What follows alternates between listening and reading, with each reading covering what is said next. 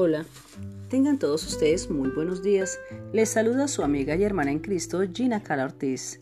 La matutina para este día, 12 de mayo, se titula Los gigantes derrotados. en primera de Samuel capítulo 17, versículo 37 dice, Añadió David, Jehová que me ha librado de las garras del león y de las garras del oso, él también me librará de la mano de este filisteo.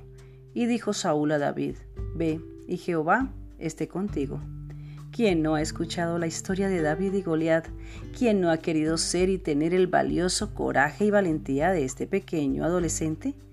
Cuenta la historia de una madre preocupada por su pequeño de 11 años, con una fuerte depresión, pues le manifestó no querer regresar al colegio y si ella le obligaba, tomaría decisiones que le causarían mucho dolor a la familia, en especial a ella, pues el ambiente con sus compañeros de clase era extremadamente hostil.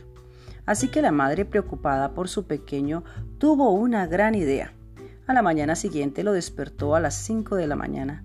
Sorprendido el pequeño dijo, Mamá, ¿por qué me despiertas tan temprano? Ella le respondió, Hijo, he encontrado la solución a tu problema. Vamos durante siete días a orar a Dios y Él solucionará todos estos inconvenientes. Efectivamente, durante los siete días, el niño y su madre se levantaban a orar, a repetir varios de los versículos encontrados en las Sagradas Escrituras. Señor, dame éxito y gracia ante los ojos de mis compañeros. Nehemías 1:11. Yo te invoco porque tú oirás, oh Dios, inclina a mí tu oído, escucha mis palabras. Salmos 17:6.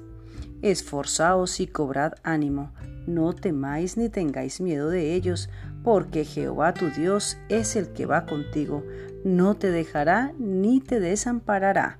Deuteronomios 31:6. Así día a día el niño se fortalecía en pensamiento y se sentía más fuerte y valiente que nunca. Llegaba a sus clases con una actitud decidida en sabiduría y prudencia para enfrentar cualquier situación que se le presentase. Queridos oyentes, estamos enfrentando el gigante tal vez más grande que se ha presentado a la humanidad, pues este gigante nos aleja de lo que amamos, muchos mueren sin darles un último adiós, afecta nuestra parte financiera, nuestro sustento diario, no vemos hoy una salida, sino tal vez deprimirnos, llorar, renunciar, desistir, pensar morir como el pequeño de la historia. Esa no es la solución. No temas seguir adelante, pues la solución está ahí.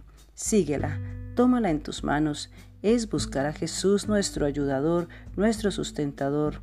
No bases tu vida ni la de tu familia en promesas de hombres, en pastillas tranquilizantes, en fábulas y cuentos de héroes que no existen. En la mañana y en la noche apaga el televisor, reúnete con tu familia, Cuéntales estas maravillosas historias y hazles saber que el mismo Dios real que proporcionó a David fuerza, valor y confianza es el mismo ayer, hoy y siempre, pues Él ha dicho, no te desampararé ni te dejaré. Bendecido día para todos.